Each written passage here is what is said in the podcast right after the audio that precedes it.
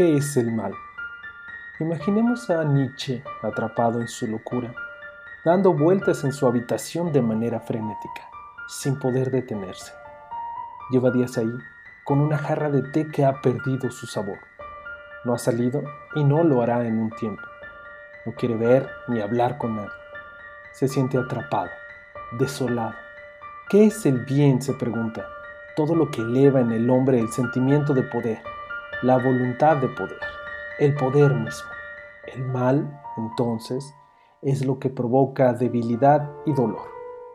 El mal es una categoría moral que define todas aquellas acciones que de manera intencional provocan un estado continuo de dolor, sufrimiento, daño espiritual y físico. El mal, entonces, tiene una particularidad, la intención. Por tanto, podríamos pensar que la maldad no existe en la naturaleza. Somos las personas quienes la ejercemos y quienes la sufrimos. Por ello, la maldad depende de las personas y de su visión moral. Sin embargo, la moralidad no es la misma. Cambia de pueblo en pueblo y de tiempo en tiempo. Al final, un grupo de personas decide qué es lo bueno y qué es condenable, qué debe reconocerse e imitarse y qué es lo que debe castigarse. La diferencia entre una persona buena y una mala solo está en los ojos de quien observa. Lo que hoy consideramos un héroe mañana simplemente se convertirá en un tirano. Quienes hoy son los perpetradores de la maldad, mañana serán las víctimas en busca de redención. La maldad se diluye y deja entrever que siempre hay una serie de motivos que, como si se tratara de un designio divino, obligan a las personas a tomar decisiones.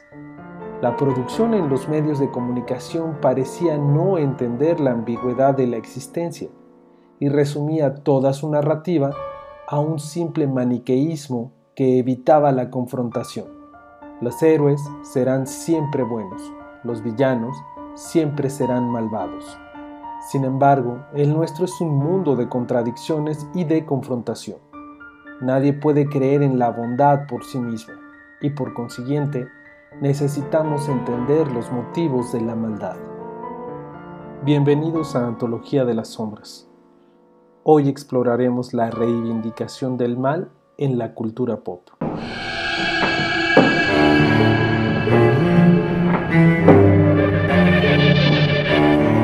Antología de las Sombras.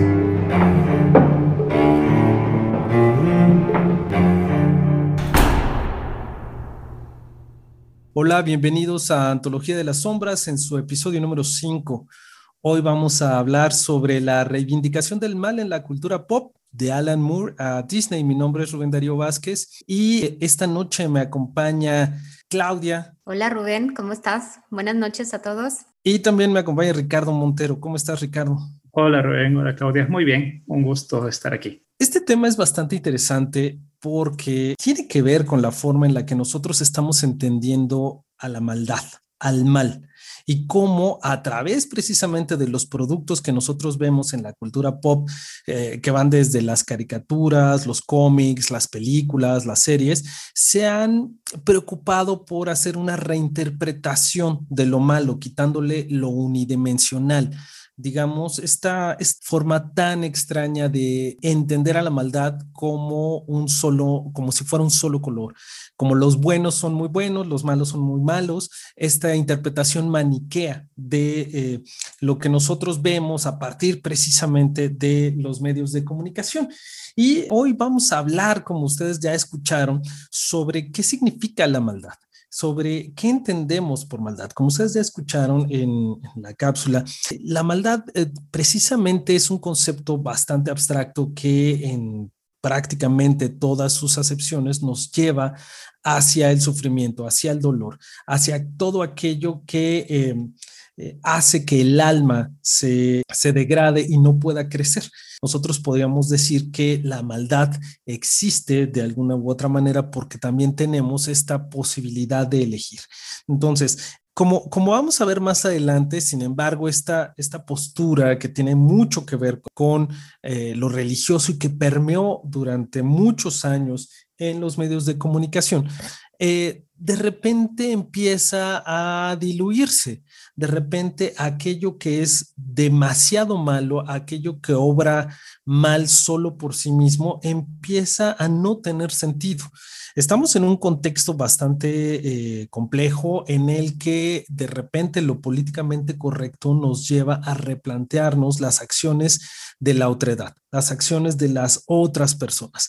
Y justo en este contexto es que empezamos a entender cuáles son las motivaciones que tienen los villanos o que tienen las personas que representan a lo malo dentro de los medios de comunicación, dentro de estos productos de los medios de comunicación, para saber cuáles son sus motivaciones, qué los llevó a convertirse en, en lo mal. Y me gustaría empezar precisamente por uno de los libros, digamos, más populares que hablan sobre este concepto, sobre esta explicación del por qué existe lo malo y qué es lo que llevó a un malvado a ser lo que es. Y me estoy refiriendo a este libro de Giovanni Papini que se llama así El Diablo. Es por antonomasia el, contrincante, la figura adversa, ¿no? La maldad absoluta. Y en este libro Giovanni Papini hace una interpretación del personaje bíblico a partir precisamente de la moral judeocristiana, en donde nos hace ver que el diablo no es precisamente lo que nosotros entendemos, sino es una víctima, es una víctima de las circunstancias. Y en ese sentido nos lleva a entenderlo, a explicar sus acciones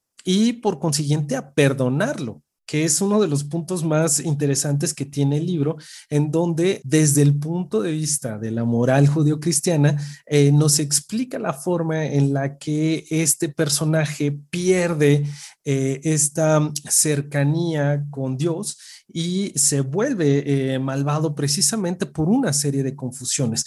El diablo en todo caso se convierte en la víctima por excelencia y es así que sin quererlo, de alguna manera, Giovanni Papini nos muestra el camino de lo que vamos a ver más adelante, de lo que hemos estado consumiendo en los medios últimamente, que es el del antihéroe. De repente estamos viendo a estas figuras que son estos héroes, estos personajes ficticios que no actúan precisamente como eres o no comparten esta especie de características de, bondad, de perfección, de eh, una moral a ultranza, sino cometen actos relativamente positivos a partir de ciertas acciones que tienen que ver más con el egoísmo o que buscan la, la satisfacción personal y que de ahí se derivan ciertas acciones positivas, pero no necesariamente están buscando hacer el bien. Ahí esta mm, figura del antihéroe es una de las principales que nos ayudan a entender cómo están constituidos precisamente estos relatos que nosotros estamos viendo eh, a finales del siglo XX y principios del siglo XXI.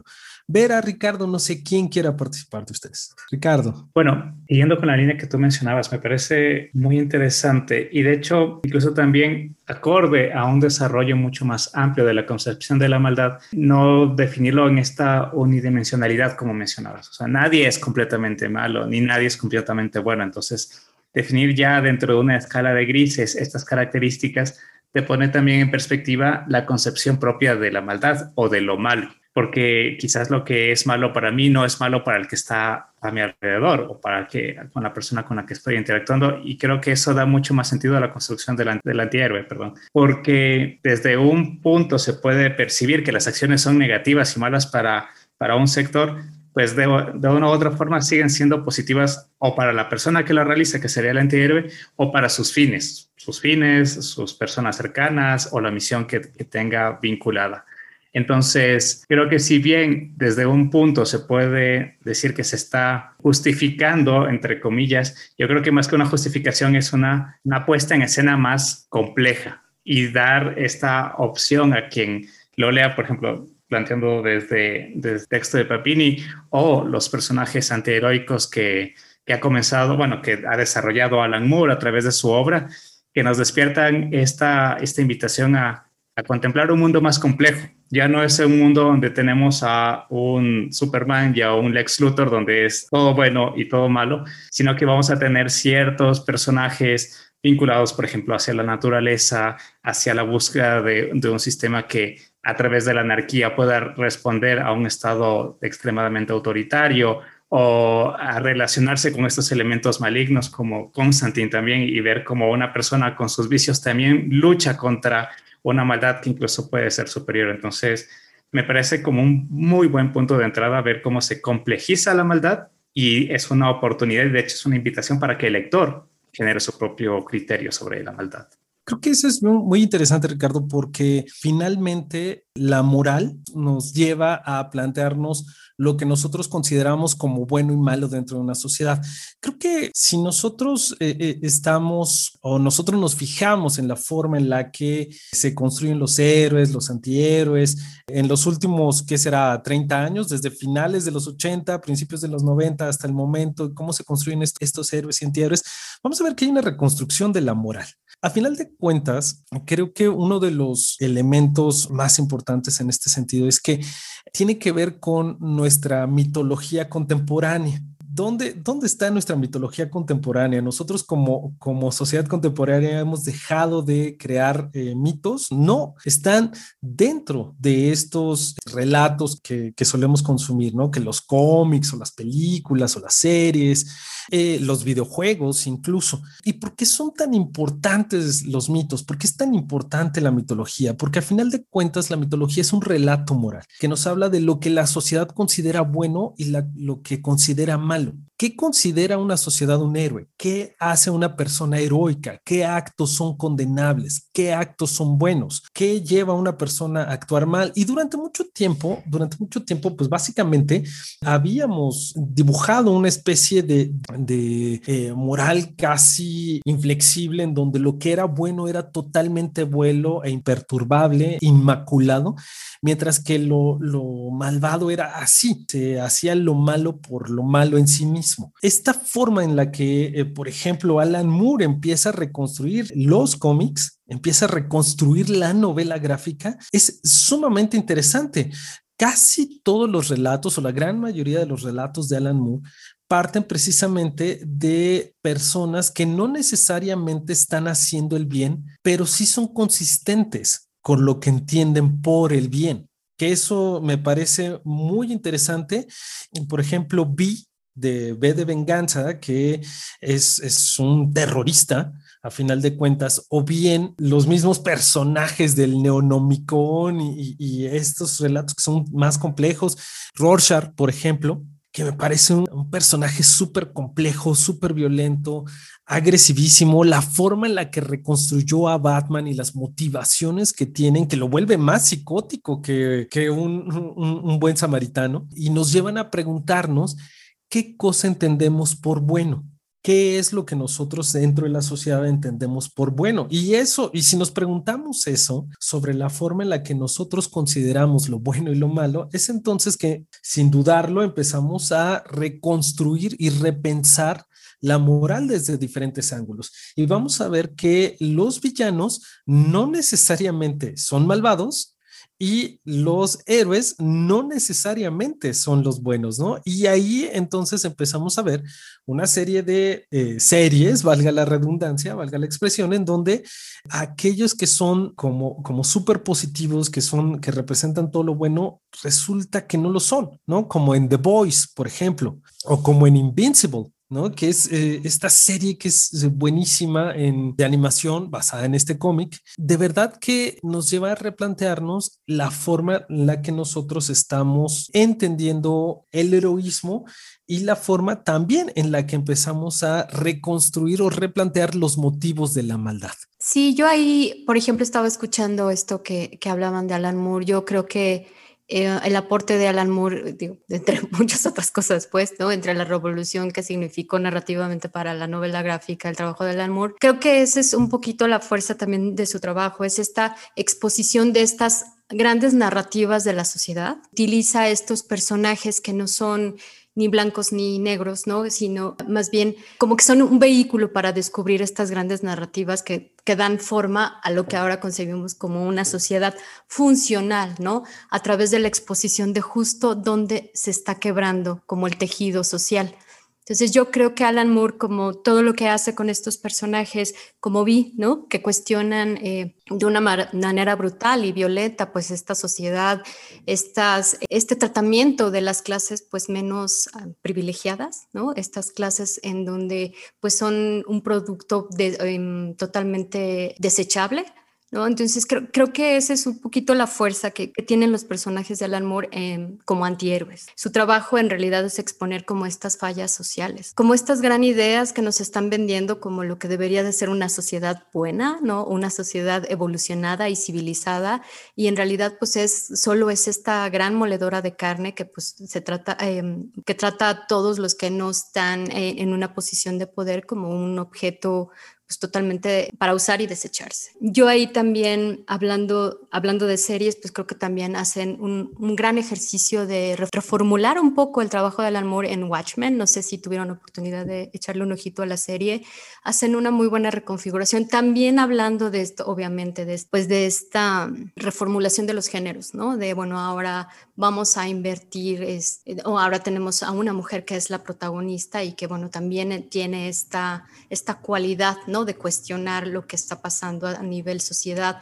Hacen toda una reinvención de eh, la historia, ¿no? Entonces es como este mundo alternativo en donde presentan a un personaje que ni siquiera se concibe, ni, en sí mismo él no se concibe eh, ni bueno ni malo, ¿no? Es esta como cosa omnisciente que es el doctor Manhattan y que yo creo que es como justo, ¿no?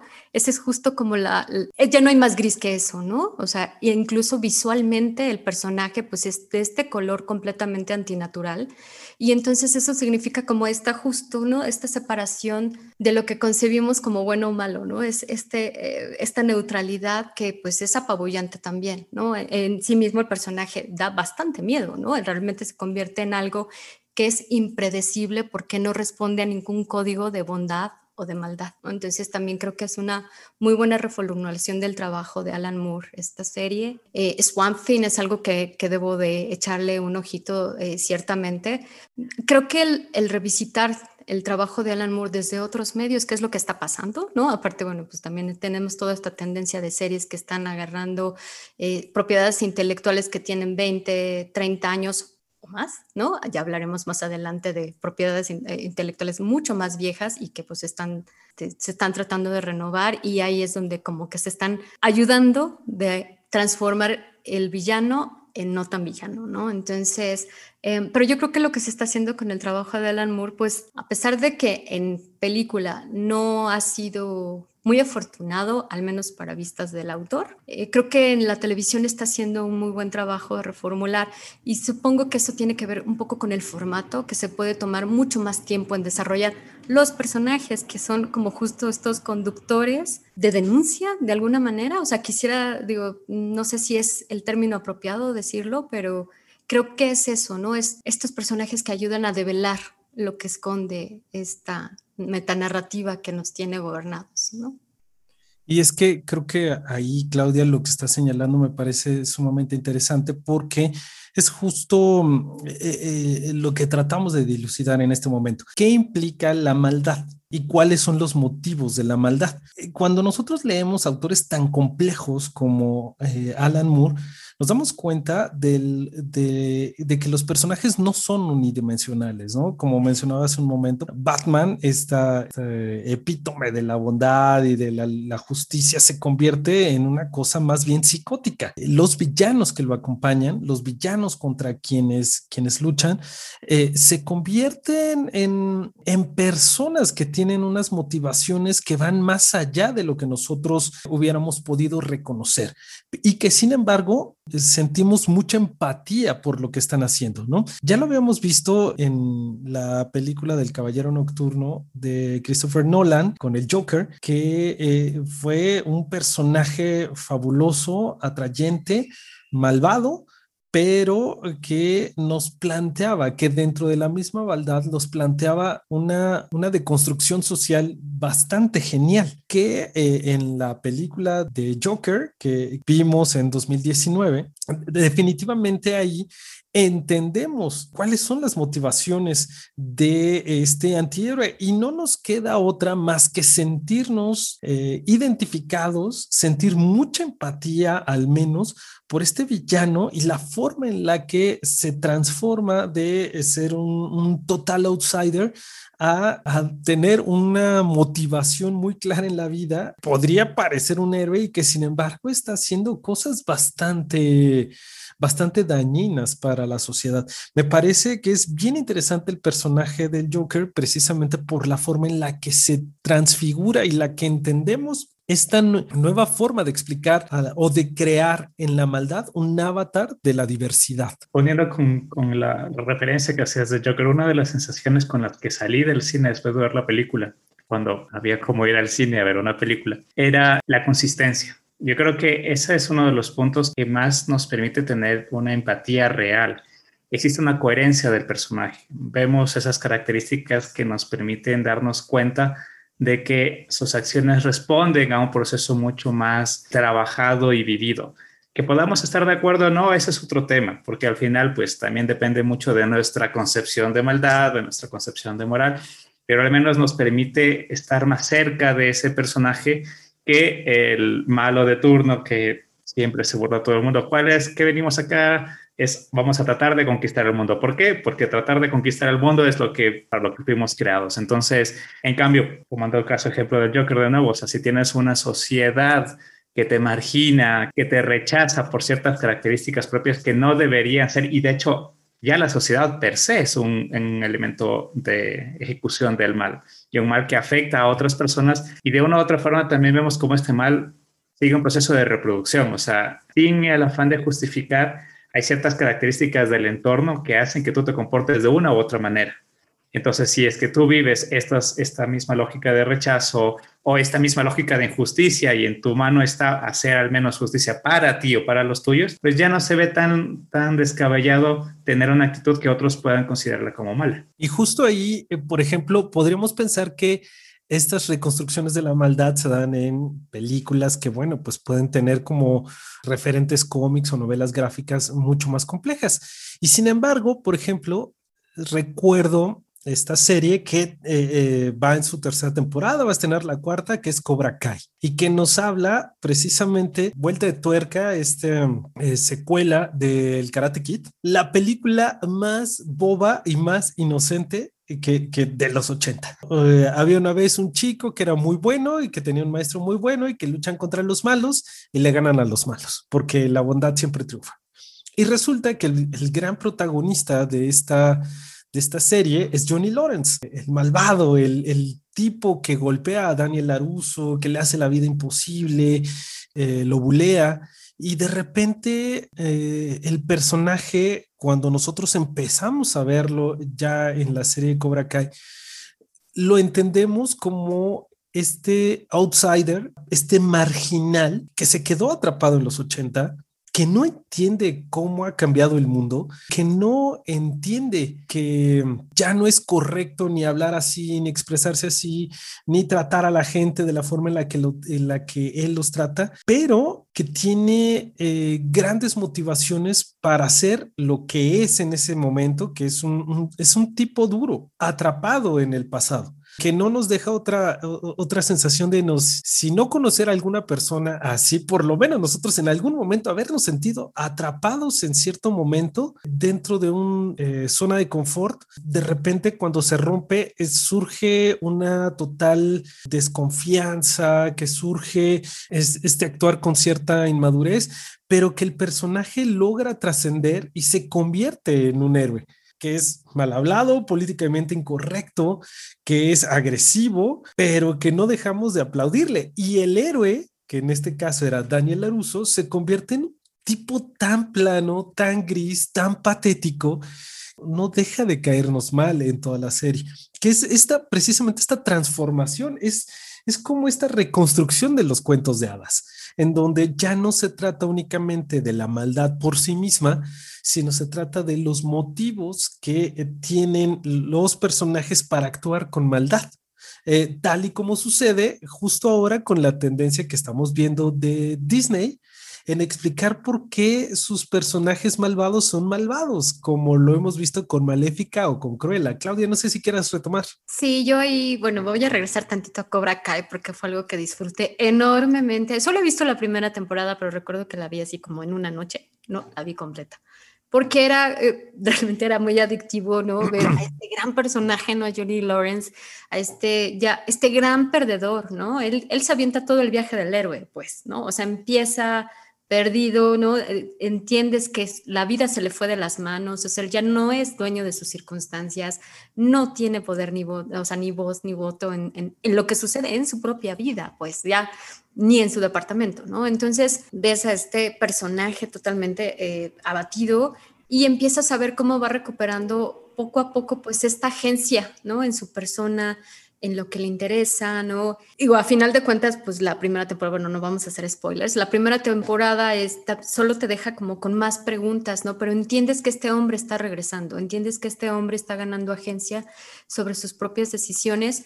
Y yo creo que es un viaje tan divertido, es un viaje eh, y es un viaje que compartimos yo creo todos, ¿no? Yo creo que todos, como bien decía Rubén, en algún momento hemos sentido que la vida se nos va de las manos, ¿no? Que tenemos un momento en donde no estamos en completa, no vamos a decir control, pero en completa lucidez de lo que está sucediendo en nuestra vida y te sientes como esta ¿no? Como perdido y, como que no encuentras el rumbo y de pronto pues no sabes dónde está la solución.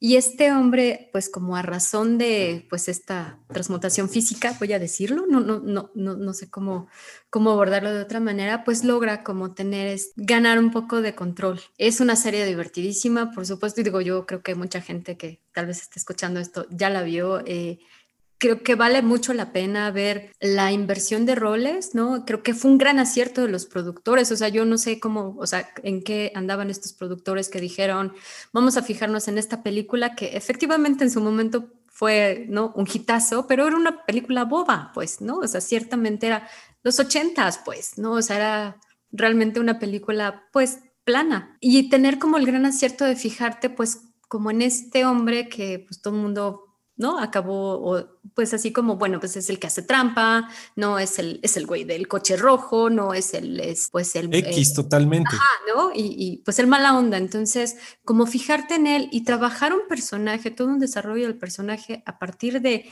estas cinco pinceladas que te dan en la película en 1980 y cacho, ¿no? A mí me parece como un muy, muy buen acierto de los productores y que seguramente es como mucho más interesante, o sea, la primera temporada de esto es mucho más interesante que las dos películas de, digo, no sé si hubo tres, pero al menos Karate Kid 2 sí hubo, entonces creo que es mucho más interesante. Retomando, ¿no? Esta, esta idea de lo de Disney. Yo, Cruella, la vería un poco al, al acercamiento que se está tratando de hacer con The Joker. Creo que es esta idea de trabajar estos personajes que pues nacieron de un, hacia una audiencia muy mm, juvenil, e incluso, bueno, en el caso de, Disney, son eh, personajes que, nacieron para una audiencia infantil y entonces estamos tratando de transformarlos en algo interesante para audiencias maduras, para audiencias que más bien apele un poco a la nostalgia, ¿no? Que tal vez crecieron con esos personajes y ahora pues ya no están en la edad de verlos como estos personajes infantiles, sino ahora ya están estamos hablando pues ya de gente madura, de gente adulta que pues lo que quiere ver es una, una puesta en escena pues como mucho más cercana, ¿no? A sus intereses este, actuales. Entonces yo creo que eso es un poco lo que se está tratando de hacer, además de esta como, ¿no? De esta transformación del personaje, de esta inversión, ¿no? De, de, los personajes del absoluto negro, ¿no? De la absoluta maldad a algo con lo que puedes empatizar. Creo que también tienes este, o sea, este tratamiento que se está haciendo de estos personajes responde mucho, pues, justo a los intereses de, de las mismas productoras, ¿no? Como por tratar de tener un producto con una vigencia prácticamente sin caducidad, ¿no? Que es el caso de Disney. O sea, Disney lleva 60 años o más revendiéndonos las, las mismas creaciones, ¿no? Entonces ahora, bueno, ahora estamos en la época de vamos a hacer los live actions de todo lo que teníamos en 1950, no, 1940, ¿no? Incluso. Entonces, no sé qué tanto el ejercicio que está haciendo Disney realmente intenta reformular la, el personaje, ¿no? Para, para darle más tonalidades y no solo, o sea, no solo no solo es el villano, el blanco y el negro, ¿no? Y, bueno, qué mejor caso que Cruella, ¿no? Para, para hablar de esta analogía del blanco y el negro, ¿no? Entonces, no sé qué tanto estén realmente tratando de explicar el lado, la maldad o, o enfocarse en el lado malvado de esos personajes, como de tratar de reformularlo para estas nuevas audiencias, ¿no? Yo acabo de ver Cruella y a mí me parece, definitivamente soy el demográfico, ¿no? Al que está dirigida esa película porque me pareció súper padre. No voy a decir que es una buena película, es una película que apretaba los botones correctos. Es fanservice, pues, ¿no? Fanservice. Súper fanservice. Aparte, bueno, esta idea de, no, bueno, esta chica es la originadora del punk, no manches, ¿no? O sea, es así como bueno, ya eso, se me hizo un poquito un abuso, ¿no? Y aparte esta figura ahí como de este pseudo Bowie. Por supuesto, esto no es para una audiencia juvenil, ¿no? Ahí está hablando directamente a una audiencia ya de cierta, de cierta edad, ¿no? Con ciertos intereses. Y entonces está tratando de, como de apelar a eso. Entonces, yo no sé si es la misma Cruella de Disney, como una, vamos a ponerle Cruella, pero en realidad, ay, ¿cuál era el nombre? Antes de que fuera Cruella. Estela. Estela, ¿no? En realidad se trata de una Estela que en algún momento le quedó bien el Cruella. No sé, ahí yo no profundiza y no profundiza porque se queda mucho en la forma y es una forma muy bonita la película, ¿no? Eso. Tiene un diseño de producción impresionante, ¿no? No, pues, bueno, aparte así, bueno, Disney que tiene todo el dinero del mundo, que pudo pagar los derechos de todas las canciones. Sí, que de los 70, sí, sí, sí, ¿no? Está genial sí es un poco complicada, yo creo. Esa, Fíjate, yo coincido contigo, Claudia, porque Disney, eh, si algo tienen estas grandes productoras, es que empiezan a reinventarse justo en el momento adecuado y no lo hacen por convicciones morales, ellos sí son los antihéroes, eh, lo hacen por convicciones financieras, por la lana básicamente. Y justo en este momento en el que hay una especie de despertar social, de señalar, de no soportar los abusos, de no tolerar lo que antes decíamos que pues así son las cosas y ni modo, no me gusta, pero lo tenemos que soportar. Justo en esta tendencia en donde a la mal llamada generación de cristal se le achaca estar quejándose de todo cuando en realidad está señalando cosas, vicios que teníamos desde hace muchos años, justo Disney toma esta tendencia y empieza a reconstruir a sus personajes. El personaje más plano de todos los personajes planos es Maléfica. ¿Por qué Maléfica este, e, hechiza la bella por venganza, pero nunca sabemos por qué, ¿no? O sea, porque es mala, nada más, porque es malvada y ya, y se acabó. Y justo en la película, en las dos películas que vemos de Disney, en realidad sabemos que Maléfica no es malvada, está enojada y está tomando una venganza bien merecida, según es lo que nos cuenta la historia, contra su agresor, contra su violentador la mutiló. Entonces está despertando y está agrediendo a su agresor, que en ese coraje este, pues se lleva eh, en medio de las alas a todo el reino. No deja de ser plana esta reconstrucción de Maléfica porque de repente, si bien en conocemos los motivos por los cuales Maléfica no es mala, sino está enojada, en Cruella es diferente. Eh, eh, esta transformación de Estela Cruella es interesante porque también nos explica mucho de, bueno, no, no, explica mucho, pero sí nos da ciertas pistas de por qué Cruella, eh, de por qué va a nacer Cruella, de por qué está a punto de explotar todo lo que hay dentro de ella. Y se convierte en un personaje sumamente ambiguo. Si, eh, eh, justo Disney se convierte en, un poco más oscuro, ahora Cruella es clasificación 13 años para arriba, es adolescentes y adultos, ya no es niños, porque está oscura la película, porque Cruella no es tan plana como eh, esa villana de pastelazo de la noche de las narices frías de los 101 dálmatas, sino tiene otras, otras motivaciones. Y creo que justo ahí, justo ahí es esta ambigüedad empieza a perderse eh, con un afán de, construir lo políticamente correcto entre lo bueno y lo malo, eh, esta división que antes era muy clara entre lo bueno y lo malo empieza a desvanecerse y se convierte, comienza a construir una ambigüedad. En ese sentido, creo que los personajes que vemos con esta ambigüedad tan marcada y que son para niños, pues tenemos a Harley Quinn, que, además es esta, esta, este personaje al cual las niñas adoran, niñas pequeñitas, ¿no? Estamos hablando de niñas chiquititas que se disfrazan de Harley Quinn y eso el, el monstruo de papá y sin una connotación incluso hasta sexual ahí, pero que lo que nosotros vemos es que se ha convertido también en un fenómeno de la cultura pop en donde pierde esta maldad. Harley Quinn la veíamos como víctima. Recordemos que pues ella nació en las caricaturas, ¿no? En la serie animada de Batman, no precisamente en un cómic, y nació como una víctima. Y que a final de cuentas, una, una víctima que empezaba a tomar un precisamente por su ambigüedad, empezaba a, tener el reflector encima cada vez más y más y más. A final de cuentas, vimos a una mujer, se transformó de ser una víctima en una mujer súper empoderada que tiene la capacidad de destruir y de detener a todos aquellos que han abusado de ellas, incluidos el Joker. Y esa ambigüedad no deja de ser eh, interesante en la forma en la que los medios de comunicación, yo no sé si están conscientes, pero nos están enviando una serie de discursos. Nos guste o no nos guste, nosotros como crecimos consumiendo los medios de comunicación, las referentes sobre la moralidad venían de los medios. Las grandes referentes de moralidad, de lo que era bueno y malo, venían de los medios. Por fortuna, eso ya no pasa tanto, o por lo menos las fuentes se amplían muchísimo más ya no es una cadena de televisión, ya no es solamente una productora. Los medios digitales lo toman y entonces tenemos muchas más referencias, pero entonces yo ya no sé qué tan bueno sea.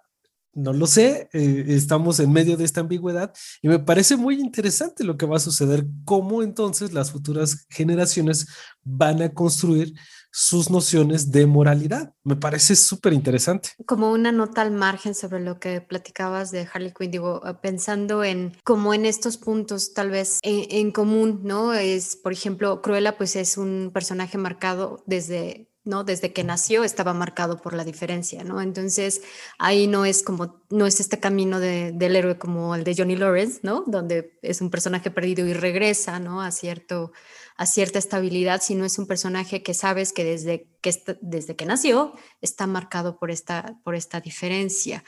También hablaría un poquito de, hablando de Harley Quinn, Harley Quinn creo que tiene ahí voy a hacer como una nota al margen porque también me parece un personaje, aunque no, es, no, no pertenece al grupo de, eh, de, este, de, películas y de series que vamos a hablar ahorita, pero me parece un cruzo muy interesante porque tiene que ver con esto de que hablabas de los medios y cómo de los medios daban forma exclusivamente hace unos años, ¿no? Eran los únicos como formadores de esta idea de lo bueno y lo malo, ¿no? Voy a hablar como el cruce de Harley Quinn con Margot Robbie.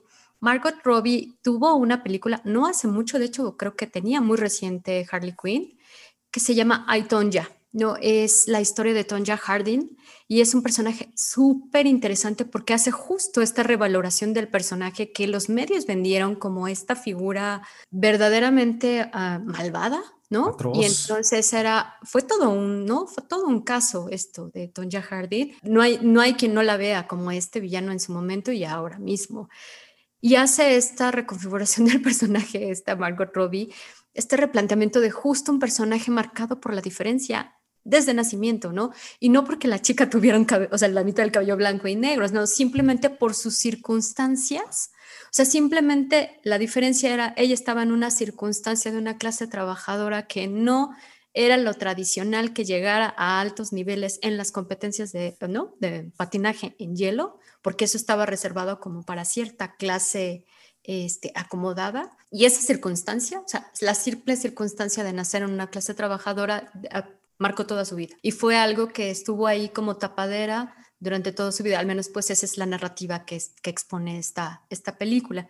Y creo que es como este mismo ejercicio, nada más que estamos hablando de una historia real que fue totalmente mediatizada y que a través de los medios fue que pues nos llegó, ¿no? Y nunca vimos más allá de eso. Y creo que es ahí donde donde entra lo que decías, ¿no? De eh, afortunadamente no es ese mismo tiempo, afortunadamente no es, no es que no lo estén haciendo, por supuesto que lo están haciendo, pero como dices, hay acceso a muchísimos más canales, que también en sí mismo es un peligro, porque ahora cualquiera puede ser un canal, entonces también ese es algo a, a, tener bastante cuidado, pero definitivamente pues es otro el diálogo, ¿no? Y es otro el acercamiento y es, yo creo, digo, yo lo, yo lo trato de ver como en este sentido, pues es afortunado que ahora se estén haciendo como todos estos otros ejercicios, aunque a veces respondan a unos fines pues totalmente eh, financieros, como en el caso de Disney, pues me parece muy interesante también la reflexión que deja, ¿no? En, en el sentido de, bueno, pues también está padre que una chavita de 13 años que ve Cruella, pues también diga, bueno, pues ¿qué tiene? Yo quiero ser, pues, no sé, artista, ¿no? Y pues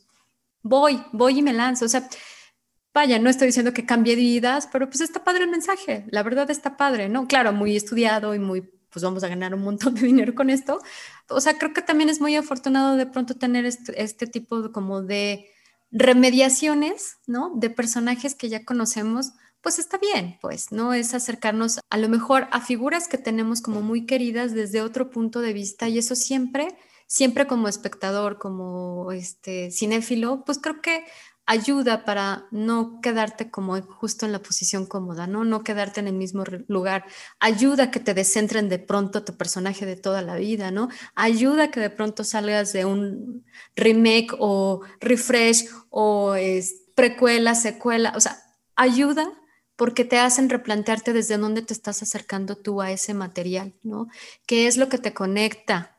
Y qué, y qué en esta reformulación es la que te hace resistir o la que te hace que te guste más. Yo creo que pues todos esos cambios de perspectiva pues es justo lo que caracteriza este momento en los medios, que no tienes solo una perspectiva, sino ves desde todos los lados y los ángulos. Yo aquí hasta me atrevería a meter pues de pronto no es que todo sea bueno, pero de pronto pues que existe el fan fiction pues también habla como de, como de esta diversidad del enfoque, ¿no? Entonces, sí, de pronto, pues por supuesto que hay cosas que que dices, bueno, esto es fanfiction y ahí se quedó, ¿no? Pero también hay cosas muy afortunadas y como que el ejercicio de que uno como espectador se pueda apropiar de sus personajes favoritos o de lo que le interesa, pues eso también creo que ayuda, ¿no? Ayuda a reflexionar y ayuda a dar estas, darnos como justo de esta visión maniquea, ¿no? De lo bueno y lo malo. Ahí, para cuenta, porque está muy interesantes todos los puntos que habían comentado, pero hay uno en específico que, decía Rubén al final de cómo estas nuevas generaciones van a tener esta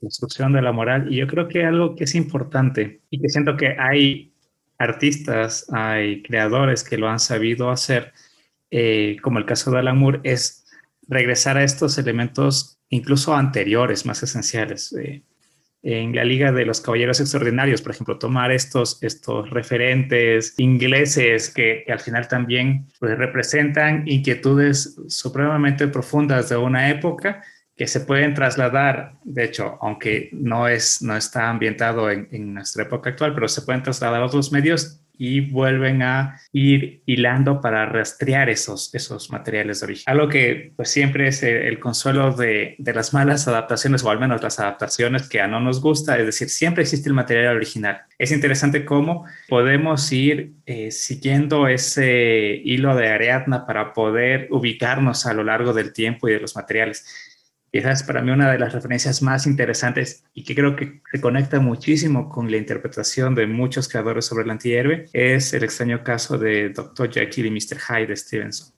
Porque para mí, después de, un par de lecturas, lo que me invita es a entender que si uno no se acepta, o sea, la aceptación del lado malo, o sea, de esas otras características, son vitales para tener un personaje íntegro, o sea, un personaje que, como decíamos al inicio, puede ser coherente y de nuevo lo uno con el Joker. O sea, si bien hay un tema clínico y demás, pero a la larga es la aceptación de la condición propia. Entonces, cuando tú te aceptas, tienes un caso de un Joker como tienes el caso de Rorschach. Entonces, ya si los medios pueden ser cuestionables, te tengas alineado o no, al menos sí da una, una estructura mucho más alineada a lo que tú quieres ser y hay una invitación a ti mismo a reconocer cuáles son tus lados buenos y tus lados malos y darte cuenta que de nuevo en esa escala de grises puede haber cosas que uno pensando que las hace como buenas cosas tienen esa, esa característica malvada o las malas tienen otro tipo de, percepción. Entonces, quizás eso es como una invitación muy profunda a reconocer esa complejidad también de nosotros como personas, que al final siempre nos vamos a ver reflejados en, en lo que vemos a través de los medios y a través de las diferentes manifestaciones artísticas, pero que eso es un continuo preguntarse. Por eso es que lo que decían, se, va a volver a hacer y después de 15 años volveremos a conversar de que están utilizando las películas desde 15 años y vuelvan a sacar, porque es un tema de no agotarse, porque es un tema que más allá de lo que uno puede ver hacia afuera, es una invitación a una reflexión hacia adentro. Entonces eso es hasta el final de nuestros días. Y sin duda, Ricardo, en esto que estás diciendo me parece muy interesante el hecho de que entendamos los motivos de los personajes para actuar con maldad.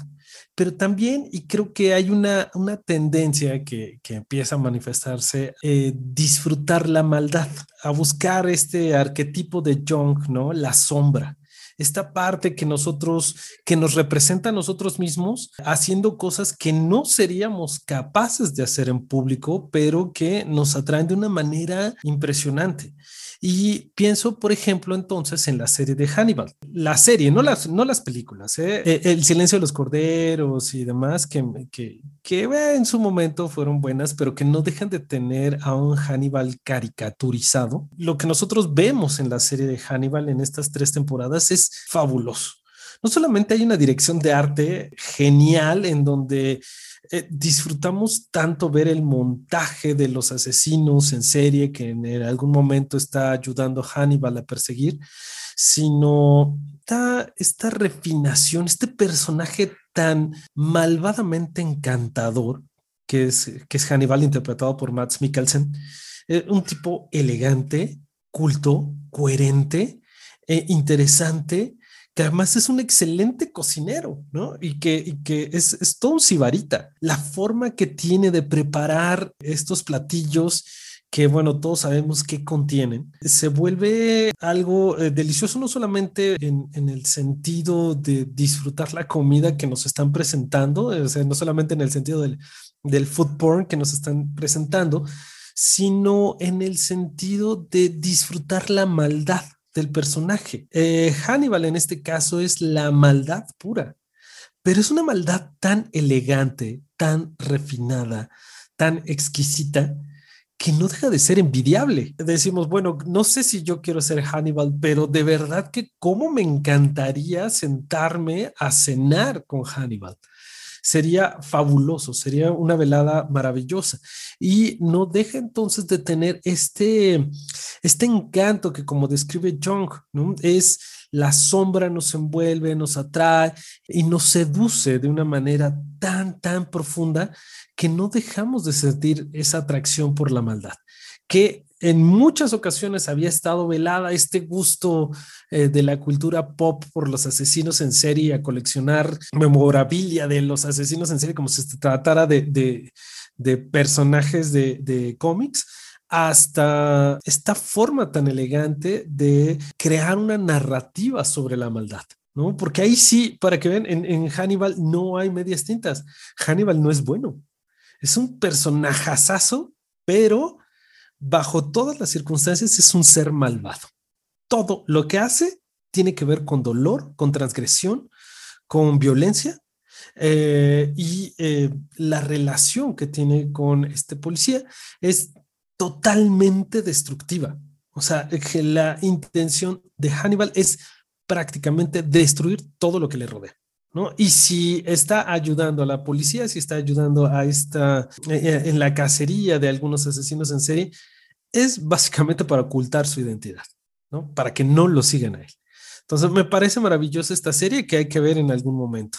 Entonces, creo que ya nos estamos acercando al final. Claudia, no sé si quieras darnos tus conclusiones. Sí, sí, sí, con todo gusto. Digo, nada, retomando lo de Hannibal, porque no lo puedo dejar pasar. Es Matt Mikkelsen y bueno, yo creo que en Hannibal justo lo que hablabas del poder estético de la serie, yo creo que aplica totalmente lo de McLuhan, ¿no? El medio es el mensaje, o sea, totalmente la serie no sería lo mismo y no funcionaría de la manera que funciona si no estuviera este preciosismo. La manera en la que te median Hannibal, ¿no? Esa es la manera en la que en la que te hacen digerible el personaje y encantador, ¿no? Entonces, esa reconstitución del personaje a través de la estética, creo que es como justo el punto fuerte de esta serie, ¿no? Es por así decirlo, el gimmick ¿no? de, la serie, que aparte deriva mucho como de esta, justo hace poquitito la vi otra vez, ya tiene creo que la vi en el cine, esta película de la célula, que es justo este mismo intento, ¿no?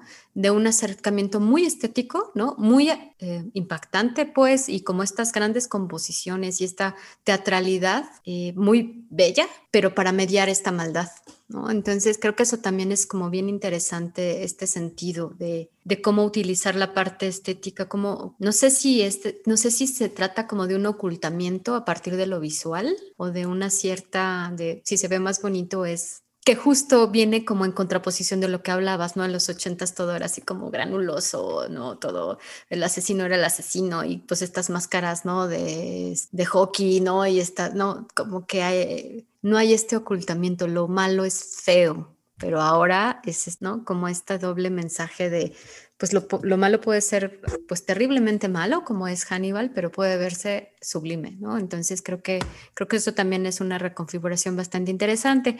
Terminaría un poco con, eso mi participación, o sea, creo que acercarnos también a estas, a estas piezas es importante, o sea, es, interesante verlo también desde la parte visual, por supuesto, ¿no? Desde, obviamente desde lo que comunican, ¿no? Desde de esta construcción del guion y de la puesta en escena, pero creo que también la parte visual tiene, tiene una gran importancia y tiene como toda una intención construida, ¿no? Lo vimos en, lo platicaba hace un momento, lo vimos en Cruella, en donde pues el aspecto visual también es como muy destacable, ¿no? Es una, es una dirección de arte también muy, muy agradable en todos los aspectos, ¿no? Hannibal, bueno, pues ya lo estábamos platicando.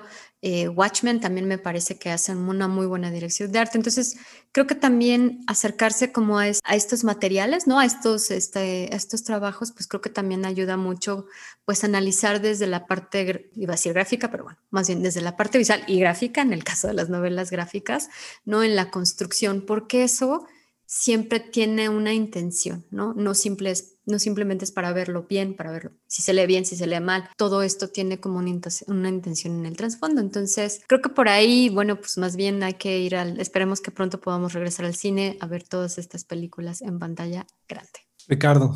Coincido que la conversación está muy interesante y se podría ir de largo, pero es verdad, hay que llegar a ciertos puntos que, tomando el hilo que, que mencionaba Claudia, tener esta mirada más amplia. Me quedo mucho con, con, esta invitación de, claro, la forma es el mensaje y la conecto con pues estas obras donde se pone el mal en, dentro del escenario. Creo que siempre nos invitan una segunda lectura y yo creo que por ahí va mucho eh, la reflexión y la vigencia de, de trabajar el mal dentro de, de, las artes y de los medios. Porque como comentaba antes, más allá de lo que uno pueda percibir en el personaje, conociendo estas pinceladas, más a mí me deja mucho el por qué me atrae Hannibal al verlo o al escucharlo. Y es ahí el punto en que el segundo visionado de esa serie o esa segunda reflexión es encontrar aquellas cosas que yo busco dentro de ese personaje que siento a veces que son carencias propias o anhelos propios, que también yo creo que va mucho desde esa perspectiva, porque uno se enamora de un personaje eh, más allá, si bien es un elemento importante tener este proceso de empatía,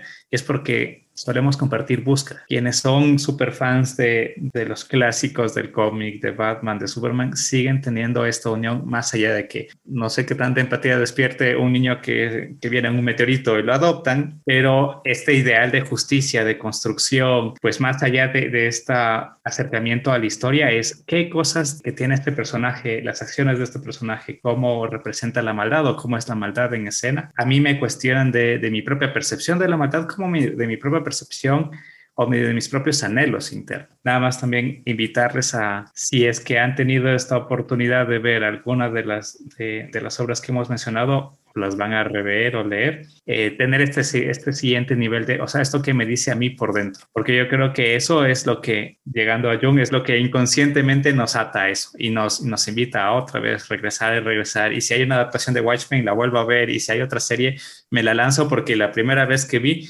ya hubo cosas que me removían, entonces es como rastrear que nos removió a cada uno. Gracias, Ricardo. Después de esta charla tan interesante que hemos tenido, yo me quedo con tres cosas de lo que hemos platicado hoy. La primera es que el mal está lejos de ser unidimensional. Creo que esta reconstrucción que empieza a ser una tendencia dentro de los medios de comunicación, dentro de los productos culturales de los medios de comunicación que nos encantan a todos los que estamos aquí, las series, los videojuegos, las novelas gráficas, eh, las películas, etcétera, todos estos productos culturales empiezan a atender esta tendencia a explicar eh, dentro de la cultura pop, a explicar que la maldad está lejos de ser la maldad per se y que tiene una tiene varias dimensiones y varias lecturas que en una de esas también nos estamos reflejando y no podemos dejar de ser empáticos con, con la maldad. Y precisamente por eso estos personajes, estos villanos, se vuelven avatares precisamente de la diferencia. Este es el segundo punto, que justo en este momento entendemos y entendíamos que lo malo era lo diferente. Hoy entendemos que lo diferente es simplemente eso, diferente. Y que eh, precisamente a partir de esta tendencia a explicar los motivos de los villanos, eh, podemos entender de una manera mucho más profunda la diferencia. Creo que en ese sentido podría ser un buen inicio, podría ser un buen inicio para empezar a reconocernos mucho más como sociedad y entender los motivos que tendemos para actuar como actuamos. Eh, en tercer lugar, me quedo con el mal seductor. Una vez que entendemos que en efecto, eh, y después de las explicaciones, siempre queda un resquicio de maldad, esa maldad es terriblemente seductora. Por eso nos encantan los vampiros, por eso nos encantan los villanos, por eso nos encanta que pierda el héroe. Y creo que en ese sentido, la maldad eh, lanza sobre nosotros un, velo de seducción tremendo que si bien nunca ha dejado de ser eh, atractivo, ahí está el Marqués de Sade, por ejemplo, eh, sí lo habíamos mantenido hasta cierto punto controlado, oculto. Y justo ahora lo vemos con toda su plenitud. Entonces, eh, pues a mí no me queda uh, otra más que darles las gracias a nuestras amigas y amigas que nos están escuchando. Pues les recuerdo que pronto tendremos más episodios de Antología de las Sombras. Un placer eh, eh, vernos por aquí. Mi nombre es Rubén. Me acompaña Claudia por allá. Buenas noches a todos. Muchísimas gracias por acompañarnos. Y Ricardo estuvo también con nosotros. Muchísimas gracias y espero pronto estar de nuevo por acá. Muchísimas gracias.